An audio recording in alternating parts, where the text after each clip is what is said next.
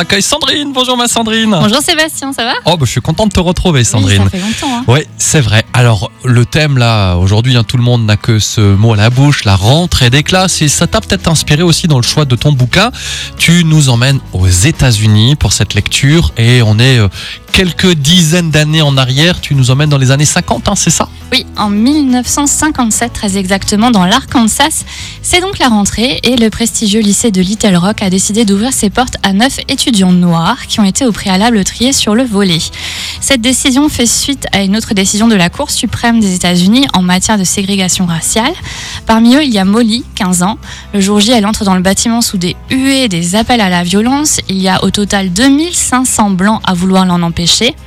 Ce roman a été écrit par Annise Heurtier et s'est inspiré de faits réels. Mhm. On y suit deux personnages, Molly donc, et Grace, une petite bourgeoise proche des milieux racistes. Les petits nouveaux font face à une grosse pression concernant leur rentrée au lycée car il n'y a pas que les élèves qui ne sont pas d'accord, il y a également une partie des habitants et ceux du Ku Klux Klan. Et le livre dépeint une adolescence volée, l'envie d'une égalité entre les blancs et les noirs. Malgré les remontrances, Molly garde la tête haute et reste pleine d'optimisme. Quant à elle, quant à Grace, pardon, elle va peu à peu se faire sa propre opinion. Sweet Sixteen fait partie des romans incontournables pour mieux comprendre l'intégration d'un peuple dans la société.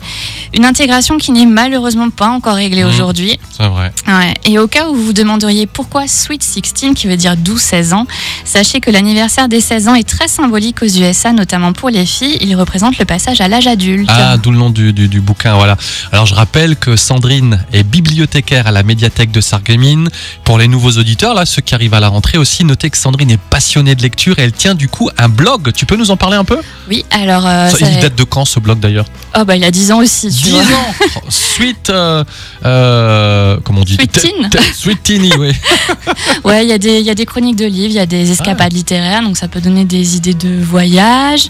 Et euh, puis il y a des articles, des interviews. euh, Ah, c'est chouette. Alors, si vous cherchez euh, son blog, vous aimez lire, euh, regardez hein, sur notre site radiomélodie.com. Ça s'appelle Comme dans un livre. Vous cliquez juste sur le lien et vous arrivez sur le blog à Sandrine. Et euh, encore une fois, pour les nouveaux auditeurs, Sandrine est notre chroniqueuse. Tous les jeudis, on parle bouquin et ça, j'adore. Merci beaucoup, ma Sandrine. Merci à toi. À jeudi prochain. À jeudi prochain et bonne rentrée.